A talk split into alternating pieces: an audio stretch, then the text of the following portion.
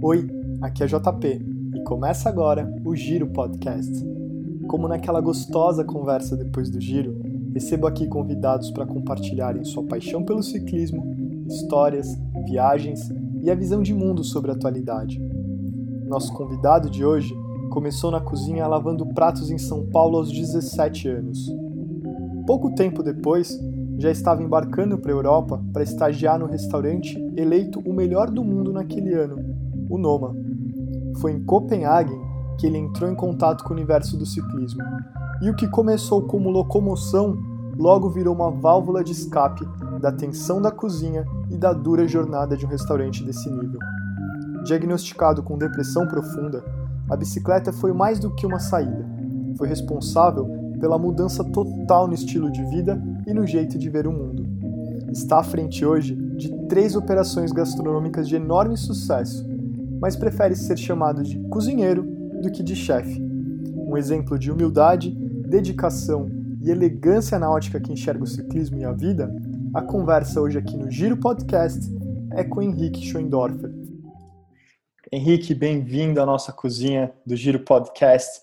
Você que é o habitué desse universo. Muito obrigado pela sua presença, um enorme, cara. Bem-vindo. Valeu, JP. Uma honra estar aqui nesse programa, cara. Muito feliz. Que bom.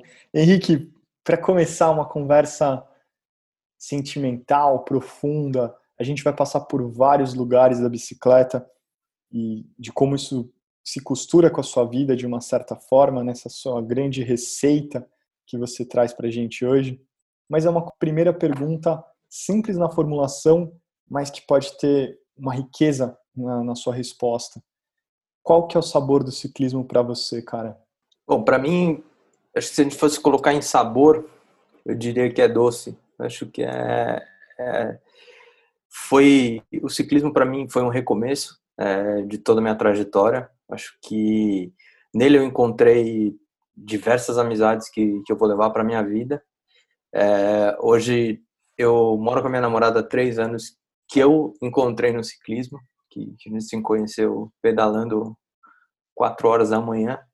Então, que é prova de amor maior que essa, não tem, né? É, então, eu acho que o ciclismo, ele, ele mudou minha vida e, e, tem, um, tem um ar muito doce nessa história toda.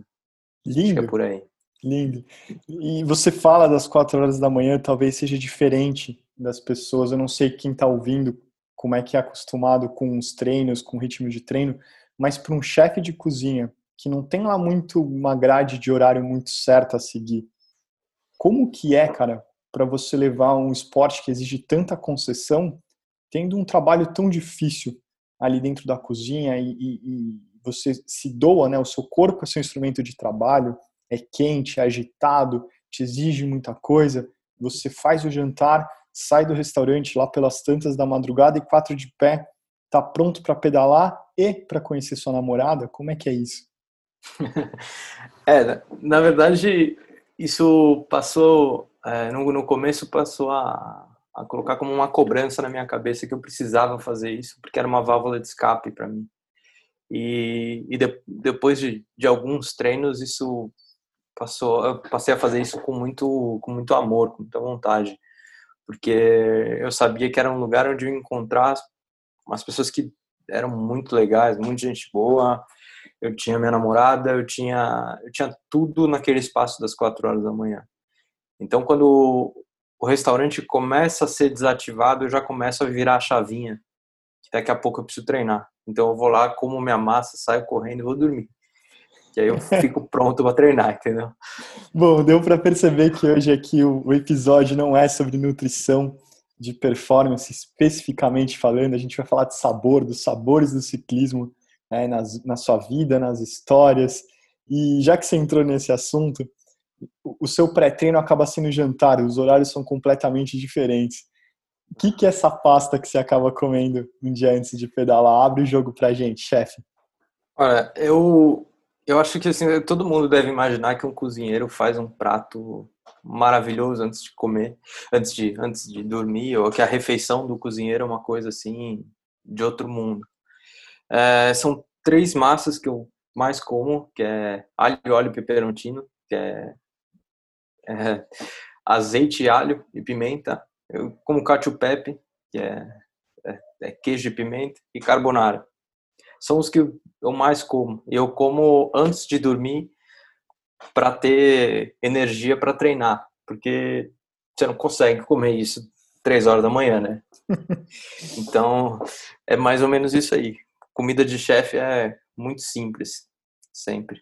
E aí você volta para o básico, né? A gente vê que no ciclismo, talvez o básico, é, falando por várias perspectivas, tanto de equipamento, de tecnologia, talvez o básico bem feito, o feijão com arroz do ciclismo, seja o aqua, pane e óleo dos ciclistas italianos, né? Eles brincam que por lá é, é a receita perfeita, porque você tem o número de carboidrato, você tem é, sabor e você está sempre abastecido de energia para conseguir. E aí acho que falando agora, do, já pegando aqui a estrada que a gente está indo por um outro lado, a parte de ser chefe e do ciclismo tem N jeitos de enxergar, né, cara? Primeiro que esse prazer de pegar uma estrada e ir longe, ir para o interior, onde estão as produções é, de alimentos, de certa forma, isso te encanta? Como é que você vê isso, Henrique? Ah, eu acho que é um das, uma, mais uma das desculpas que eu tenho para pedalar. Entendeu? Eu acho que é muito legal você estar passando por, por vários lugares que tem pequeno produtor, o carinha que faz o queijo, o, o carinha que cria porco, enfim, é, tudo isso fica próximo do, do, do, do nosso roteiro quando a gente está pedalando, né? E, e eu, assim, desde o começo, assim, você vai para Romeiros, é, tem gente que vai para performance, tem gente que vai, sei lá, eu eu tenho que parar no Y ali para comer um pão de queijo para continuar, senão, senão não conta, entendeu? Então, é, eu acho que é, um, é uma parte que é extremamente importante é você ter é, esse pedacinho de sabor aí no meio do pedal. Clássico, clássico. E falando de pedal, é, você começa a pedalar, como é que foi sua história no ciclismo? Você a gente diz aqui, né, na sua apresentação, que você muito cedo saiu do Brasil para uma oportunidade única. E aí você pode contar para a gente quem são os amantes de culinária aqui, de gastronomia, vão se deliciar de ouvir né, sobre o Noma, sobre essa sua trajetória.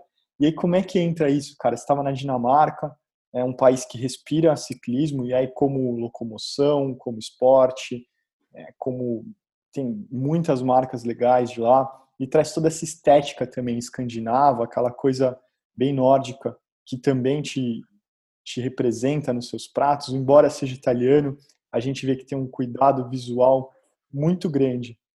Como que nasce tudo isso, Henrique? Essa passagem do Brasil para a Europa para um menino de 17 anos só? Então, é, assim, primeiro, para eu viajar para fora, foi um lance assim, eu comecei na cozinha lavando panela e, sem estudar, que eu achei que isso deveria ficar em segundo plano a partir do momento que eu gosto da, da, da, da profissão. E eu entrei na cozinha e foi como se um bichinho me picasse e falasse, é isso que você vai fazer. E, e eu sempre ficava muito com muita inveja dos meninos que ia, que ia estudar na Espanha, que estudar na Itália, que ia fazer essas coisas, e eu não, não fui fazer porque eu escolhi um caminho diferente. Aí passaram-se aí uns 4, 5 anos de carreira, eu falei, ah, vamos ver o que, que essa tal da Europa tem, né, de cozinha, e vamos ver o que que dá. É, eu fui, primeiro eu fui para Itália e depois eu fui para Dinamarca, e que nem você falou, é, respira ciclismo. A Dinamarca, Copenhagen, é, tem mais bicicleta do que carro. Uma coisa que, se você não tem uma bicicleta, você é um ninguém naquela cidade. Então, começou meio por um lance de, de locomoção, mas quando você está num, num restaurante que é considerado o melhor restaurante do mundo, a pressão é uma coisa absurda. Então você tem que dar 110% todos os dias. E, e no dia a dia, é, você fica pensando no restaurante 24 horas por dia. E a parte da, da bicicleta, é, a, a, parte da locomoção foi onde eu comecei a recalcular, é, começar a pensar o que eu ia fazer durante o dia, é, colocar tudo em dia para ficar zeradinho, né? E eu vi que, que isso era uma válvula de escape que podia ser maior. Então, o ciclismo começou ali e, e dali para frente que eu comecei a levar um pouco mais sério. Mas foi daí que começou. Legal. Quando você fala de ser o melhor do mundo, o Noma por muitos anos, né? E aí você pode me corrigir, teve na, no topo da lista dos melhores restaurantes daquela revista famosa Restaurant. E imagina só a pressão que não é isso, né? onde talvez se viva para ter uma estrela Michelin, ele tem as três e ainda tem que manter essas três. Não é simplesmente tê-las, é mantê-las.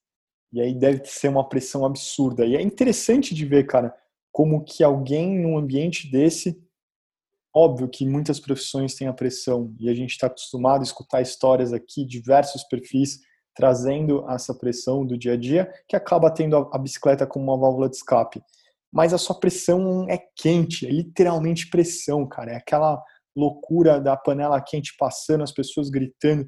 A gente vê é, atualmente né, glamorização do, da gastronomia, todo mundo é chefe, um monte de reality show, as pessoas falando como se fosse fácil, né, a parte legal de finalizar um prato, mas o dia a dia é meio difícil ali dentro, é meio complicado. Como é que você começou a buscar na bicicleta essa válvula de escape? Foi muito do que você estava vivendo? Você teve um clique que você olhou, peraí, minha vida está ficando um pouco pesada, eu preciso de um esporte, talvez mais do que a locomoção, os quilômetros foram aumentando conforme os problemas foram aumentando. Como que se, se resolveu isso dentro de você? Então, é, você imagina que você trabalhando no, no melhor restaurante do mundo, você a minha rotina era a seguinte: eu tinha domingo e segunda de folga, e de terça a sábado eu trabalhava das sete da manhã às onze e meia da noite com 15 minutos de descanso. Então era uma era uma rotina extremamente pesada e você está você tá trabalhando com os melhores do mundo, uma coisa que é, para todos os lados que você olha só tem gênio é, de, da comida e da gastronomia. Então você é, é difícil eu ver hoje o tanto de programa culinário que tem, tendo em vista que eu já trabalhei com uns caras que colocam eles no bolso, né? Então é, é, é complicado. Então isso faz uma pressão na sua cabeça muito grande. Você se cobra o tempo todo, 100% do tempo, para ser melhor, para ser mais rápido, para ser mais evoluído, enfim. E, e a bicicleta, ela entra como aquela pequena pausa que você tem para voltar voltar para casa e você não está pensando em nada, você está olhando para o lado, você está vendo a paisagem e, e, aí você vê a, a, importância de da sua cabeça descansar um pouco. Então a bicicleta entra um pouco nesse capítulo e, e aí você começa a pedalar mais e mais e mais e começa a ter serotonina e começa a ficar mais alegre e, e aí você começa a ficar muito mais é, fazer muito mais parte da sua vida esse esporte. Então foi de 20 minutos que eu pedalava para casa para uma hora, duas horas e, e quando a gente sai para pedalar hoje tem dia que a gente fica quatro horas, cinco horas em cima de uma bicicleta incrível ver o poder da transformação. Muitas vezes a gente escuta aqui né, a bicicleta como um agente transformador. E no seu caso, ela vem extremamente significante, simplesmente mudando o curso da sua vida. Como você disse, talvez essa pressão de ser um garoto num lugar extremamente competitivo, que demanda muito para se manter no topo, acaba entrando num círculo vicioso, né, cara? Onde as coisas parecem que vão se atropelando e aí entram soluções que talvez não sejam as melhores. Então, a fuga, se você não tem uma cabeça muito boa, pode ir para o lado errado. E, por sorte, você entra nesse ciclo virtuoso, onde a bicicleta te põe numa outra roda para que você, acho que é até interessante a gente entrar nesse assunto. Primeiro, é, muito obrigado pela sua generosidade de compartilhar com a gente uma coisa que, que é super importante de falar. Talvez a gente não fale abertamente sobre isso tanto quanto merece, mas alguém que escapou de uma depressão profunda, se curou e encontrou a bicicleta como um meio disso acontecer, é uma história que merece ser contada. E aí a gente chega aqui, Henrique, é, já muito agradecido pela sua generosidade de abrir a sua vida, uma coisa tão íntima, porque nossa maior missão aqui é inspirar as pessoas. E a bicicleta retratada nesse episódio, quando eu brinco que não era para nutricionista ouvir e a gente não vai dar dica de receita, é, era para falar sobre isso. Como que foi esse momento? Onde que você se agarrou na bicicleta e ela te levou para longe desse lado mais negro da gastronomia que a gente sabe que, que existe? É, para começar, isso, na verdade, é, eu, não, eu não sei dizer quando que isso começou na minha cabeça, isso a, a questão da depressão, porque acaba você ficando é, num ciclo vicioso, trabalhando insanamente aí durante, é, eu diria até alguns anos, é, que, que fica um pouco nesse ritmo. Eu sei que eu voltei para eu voltei para São Paulo e assumi o restaurantino e e a, e a pressão para mim era muito grande porque eu passei de um cozinheiro para um chefe. É, e isso vai desencadeando muitas coisas na sua cabeça e chegou num ponto que eu não conseguia não, não conseguia criar eu não conseguia eu acho assim o a profissão chefe de cozinha você usa muito a cabeça. Além do corpo, você está trabalhando com a sua cabeça o tempo todo para ser criativo, para fazer as, a logística de uma cozinha é muito muito difícil. Você fazer isso do prato passar do, do da boqueta para fora. Então, é, chegou num, num, ponto que eu não, não conseguia criar, eu não conseguia fazer o, o restaurante funcionar da forma que eu imaginava. É, o meu padrão ele começou a, a, a diminuir, o que é, é impensável para alguém que queira ter o sucesso. Né? É, e foi aí que eu, que eu resolvi botar o pé no freio e descobrir o que estava acontecendo. E, e fui no médico e ele falou que estava com depressão, que tinha que cuidar e, e seria interessante fazer algum esporte. É, não falou que eu tinha que andar de bicicleta, mas enfim, eu eu já tinha esse negócio com a bicicleta que vinha da Dinamarca e eu fui lá e comprei comprei uma Speed e comecei a andar na ciclovia e comecei a ver que pô legal andava 20 quilômetros e achava que que era o Lance Armstrong sabe? Era e aí com o tempo fui andando distâncias maiores e fui vendo o, o resultado que tinha na minha cabeça. Porque em cima de uma bicicleta é, você está pensando diversas coisas. É, eu, eu, pelo menos, uso muito isso para. Estou sempre pensando em receita, estou pensando em, em, como organizar minha cozinha, tudo em cima da bicicleta. E, e, e, depois você desce da bicicleta, você já é uma pessoa melhor, entende?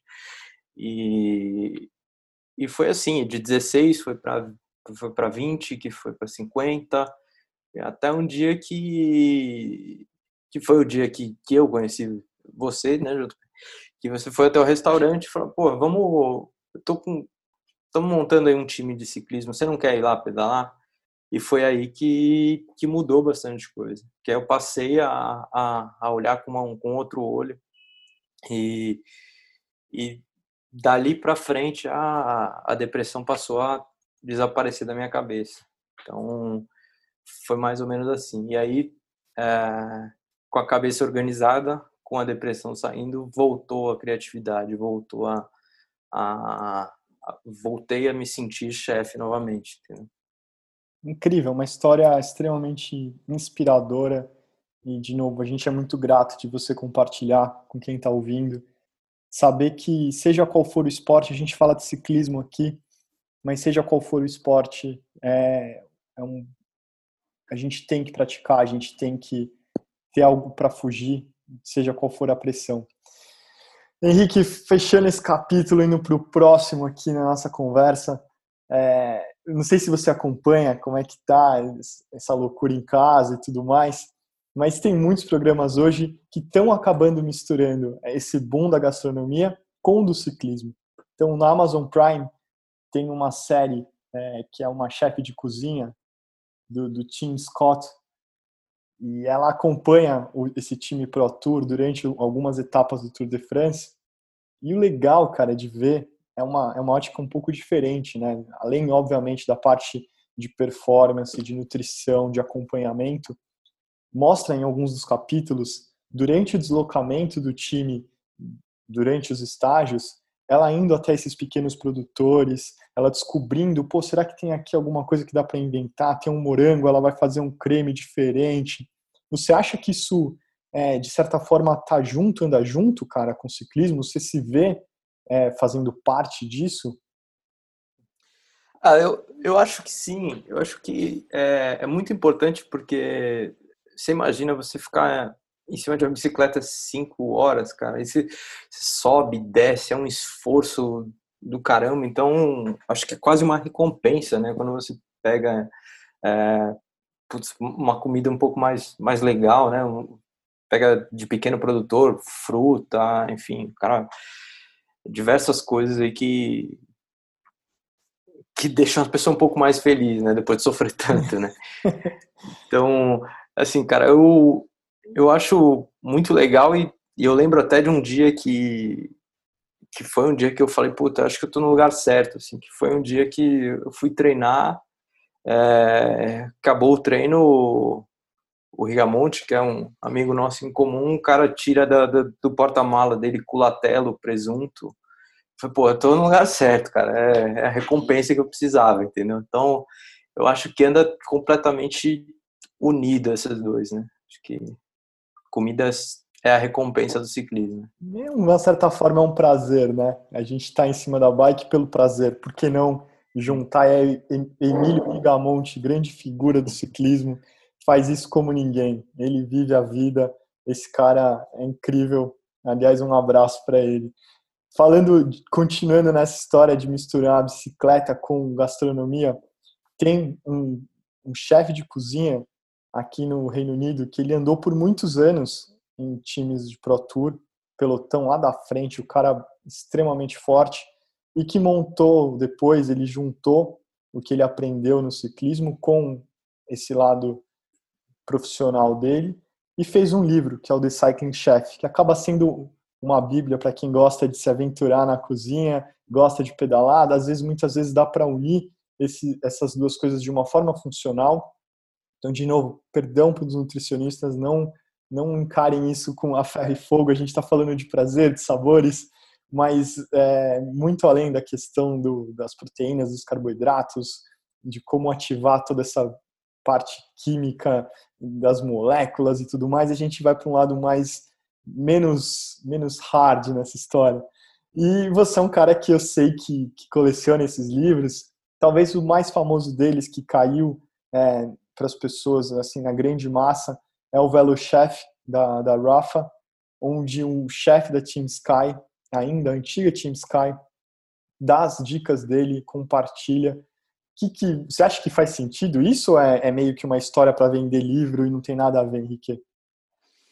Ah, eu, eu acho que faz todo sentido do mundo, assim, para te falar a verdade. Esse, o, o Velo Chef, por exemplo, ele separa as receitas entre é, antes do pedal, o durante e o pós. E são todas receitas muito saborosas, muito mais do que nutritivas. É, eu, assim, os nutricionistas que me desculpem, mas assim, cara, eu, eu pedalo 200 quilômetros, eu vou comer um carbonara e, e, paciência, entendeu? Eu não quero saber se vou engordar ou não vou, entendeu? É, eu acho que eu mereço, entendeu?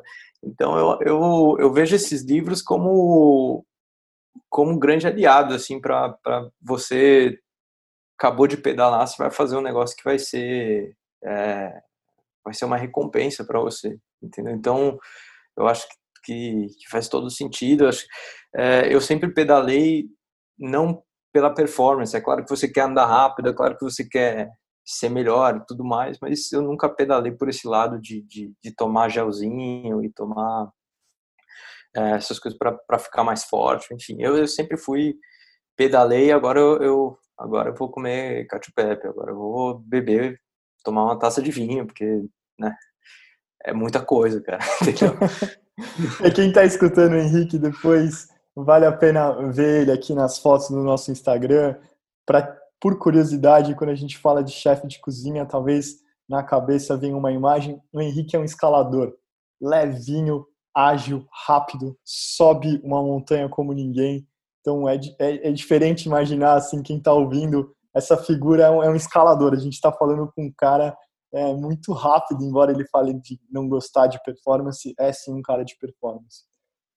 Bom, Henrique, você está à frente hoje de três operações de enorme sucesso em São Paulo, super premiadas. Então, o Restaurantino, o Laçu e o Risto SF, agora uma novidade nesses novos tempos que, que vocês trouxeram para continuar trazendo sabor para as pessoas.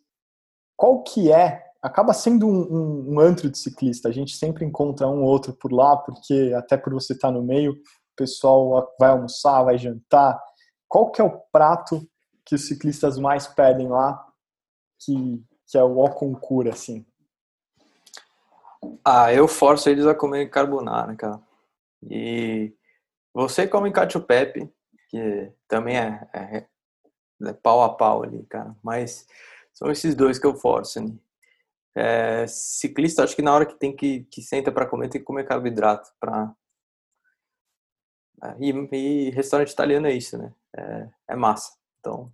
Mas é muito diferente um carbonara feito por um chefe. Aí você me desculpa, eu sei que você é um cara extremamente simples, é, go gosta de ser chamado de cozinheiro, não de chefe mais faz a diferença nessa mão a mão do chefe. Então, já que a gente está fazendo uma coisa diferente aqui, esse podcast nasce para não ser igual aos outros, para trazer coisas sobre óticas diferentes. Vê uma ideia aqui, você me desculpa de pegar de calças curtas, mas já que a gente está aqui, você que está ouvindo, leve o seu telefone, seu celular, seu smartphone até a cozinha, coloca na Viva Voz. Henrique, por favor, passa a sua receita, abre o jogo para gente como é que faz esse carbonara do chefe? Bom, é, o primeiro que, assim, a, a, cozinha do restaurantino, ela é extremamente clássica e eu gosto muito disso. Eu acho que quando você faz é, carbonara, quando você faz cacio pepe, quando faz qualquer massa que seja consagrada, eu acho que você tem que fazer a risca e porque é assim que tem que ser, eu acho. A cozinha clássica não se muda. É, em primeiro lugar, você vai chegar na sua cozinha, vai botar água para ferver e vai tirar o creme de leite da sua geladeira. Não vou usar creme de leite no carbonara, pelo amor de Deus. Então, é, são algumas coisas que a gente vai precisar para essa receita. É, você vai precisar 100 ah, gramas de guanciale ou de pancetta, vou precisar de quatro gemas de ovo caipira, 50 gramas de, de grana padano ralado e 50 gramas de pecorino ralado. É, vou ter que, eu esforçando aqui para passar tudo direitinho. A água ferveu, coloca a massa. É, o importante é não colocar óleo na água fervendo. Se você coloca, é, ela cria uma camada na, na massa e o molho não entra na, na massa, vai ficar uma massa sem gosto, vai ficar, vai ficar ruim, tá? Então, água e sal, né? Colocou, colocou a massa lá para cozinhar, aí você vai pegar 50 gramas da, da, da ou do guanciale vai colocar numa frigideira com ela fria, no fogo médio, você vai dourando ela bem devagarinho que ela vai sair toda a gordura dela. Eu não vou colocar ela na frigideira quente, porque senão ela vai selar e vai ficar muito gorduroso seu carbonato. Então você vai colocar para sair a gordura bem devagarinho. Quando tiver muita gordura, você tira metade dessa gordura e joga fora. Você vai pegar um bowl. Nesse bowl você vai jogar as quatro gemas de ovo, vai colocar os dois queijos salados e vai misturar bem. Ele vai fazer uma mistura, vai ficar tipo uma pasta quase, tá? E aí a gente avançando aí, a sua massa estando cozida, é importante que assim toda a massa na, na embalagem dela tem o tempo de cozimento. Se ela tiver 11 minutos, você vai cozinhar 8 e assim por diante. É sempre menos, porque a gente ainda vai passar ele na, no, no molho para finalizar, tá? Então, passou esses 7 minutos, escorre a massa, 7, 8 minutos aí, escorreu a massa. Você não joga fora a água da macieira, que ela vai ser sua melhor amiga. Então, você vai pegar uma concha dessa, dessa água, com uma mão você vai mexer, com a outra você vai jogando a água devagarinho lá no ovo. E isso vai, vai começar a soltar, vai começar a cozinhar. Tá? Você joga a massa dentro do guanciale, e que você acabou de, de dourar ali, e aí você coloca essa mistura da, da gema com água, com queijo. Ele começa a cozinhar num fogo bem baixinho, tá? até dar o ponto do molho. Se estiver muito seco, um pouquinho mais de água da maceira. E é isso aí. Depois só moer um pouquinho de pimenta. Carbonara é isso. É o mais difícil de fazer, mas é o mais simples. a gente acaba de ter simplesmente Henrique Schoendorfer compartilhando um carbonara que é um dos carros-chefes dos restaurantes dele. É, cara, que incrível, obrigado pela sua generosidade de abrir a sua receita. Obviamente que não vai ficar igual ao seu. E aí eu convido as pessoas, tentem em casa, façam antes do treino, depois do treino, e mas assim, vão até o restaurantino, experimentem o carbonara dele de verdade, que aí é diferente, não tem jeito. Igual um ciclista profissional, a gente gosta de admirar e a gente está ali perto para tentar entender o que, que é. Talvez com você seja isso, a gente chegar perto do fogão para tentar entender como que é ser um cara profissional nisso. Ah, legal. Eu, eu acho que é, acho que para mim é diferente, mas acho que todo mundo tem que cozinhar um, um pouco. Acho que é uma, a válvula de escape para mim é o ciclismo. Então vocês usem a cozinha como válvula de escape, porque é, você fazer um carbonara do jeito que ele tem que ser feito e, e, e ser muito saboroso, ser muito é, muito bom, isso é quase como um abraço depois do depois do pedal, sabe? É, é muito confortante você fazer uma uma receita dessa. A gente sabe que a cozinha é uma grande experimentação. Ela vem da criatividade, da inventividade. E talvez um paralelo que a gente tem entre a bicicleta e a gastronomia, e aí você pode me contar se isso faz sentido ou se é simplesmente um, uma ideia que não tem nada a ver, mas é experimentação, é você testar, ver se dá certo. Na cozinha você está o tempo inteiro testando ingredientes, isso combina com aquilo, aquilo faz sentido, qual que é o ponto, e aí a graça tá talvez em não fazer o certo, mas dessa loucura pode ser que nasça algo novo. Na bicicleta, você tem essa, esse mesmo comportamento de experimentação, explico, indo por rotas diferentes, buscando novos caminhos, saindo do treino normal, experimentando um outro treino ou uma nova rota, ou se abrindo para uma coisa que uma nova modalidade, algo que você não está habituado, mas por inventar?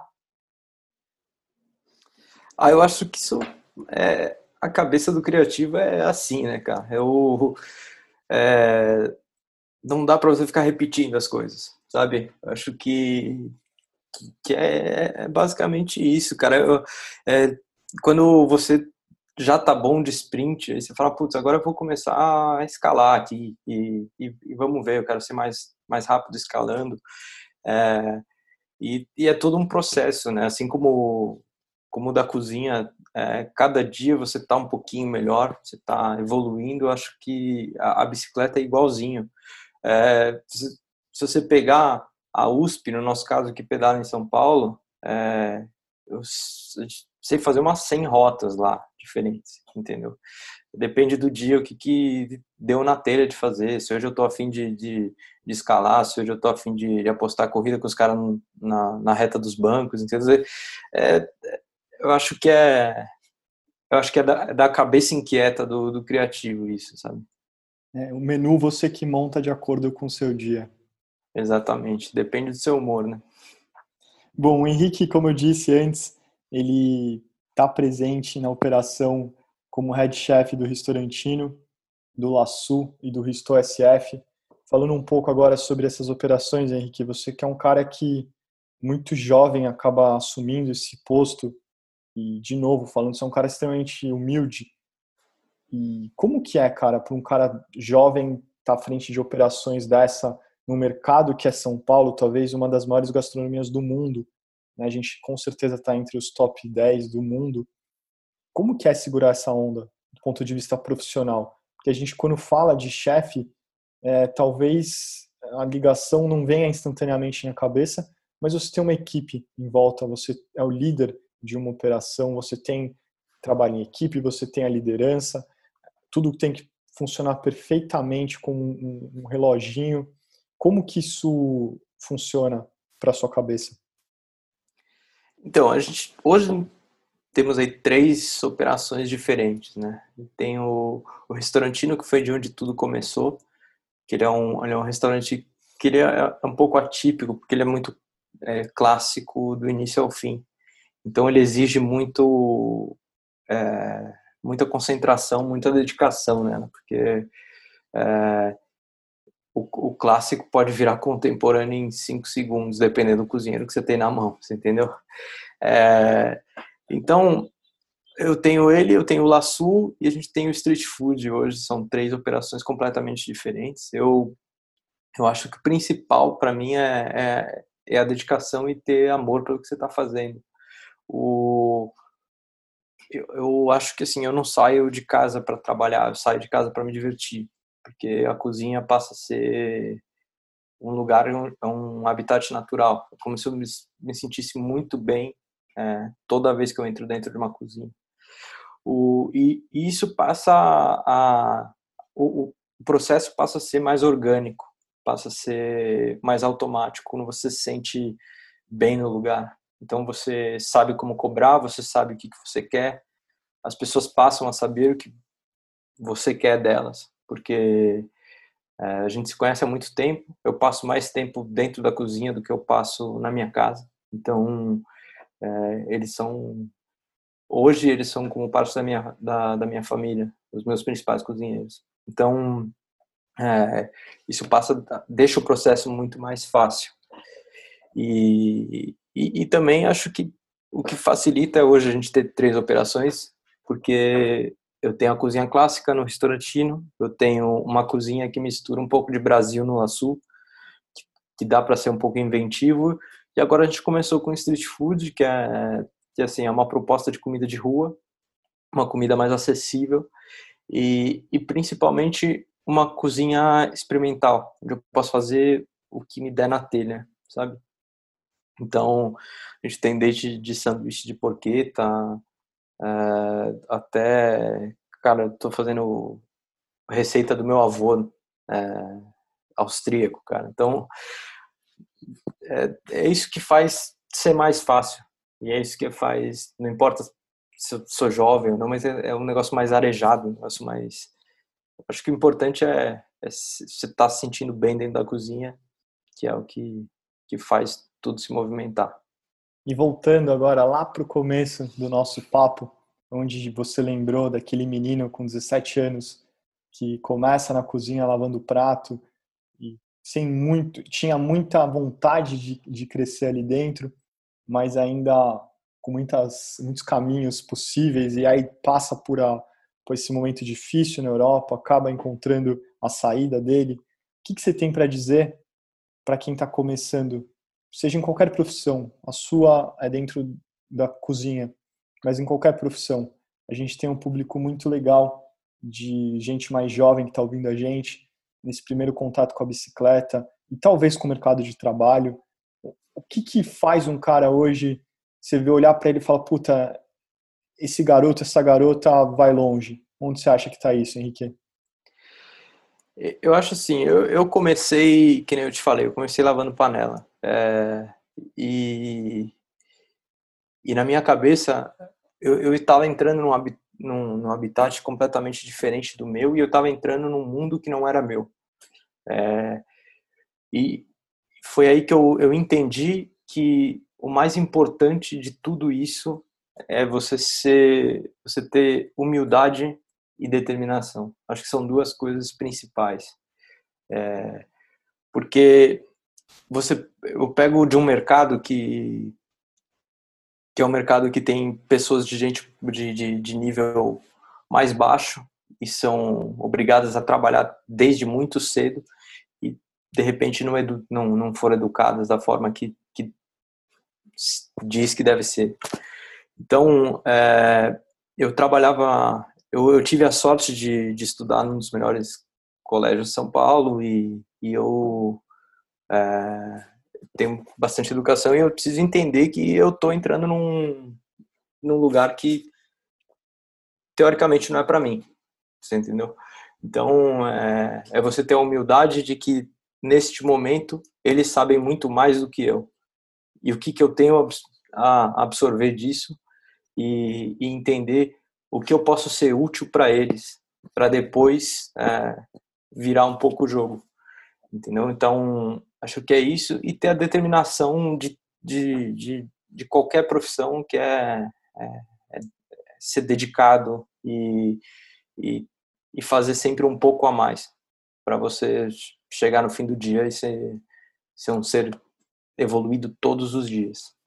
É, comprometimento, disciplina, são vários os valores que a gente exercita em cima de uma bicicleta, é, tendo a rotina e, e trazendo isso para sua vida com certeza acaba sendo natural em tudo que você faz também.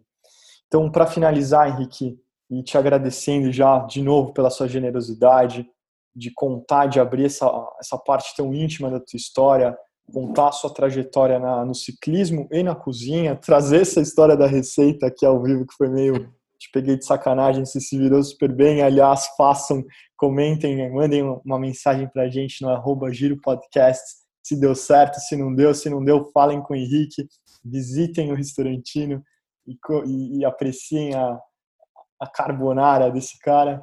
Mas para finalizar, o que, que você diria para quem está vivendo um momento difícil de vida?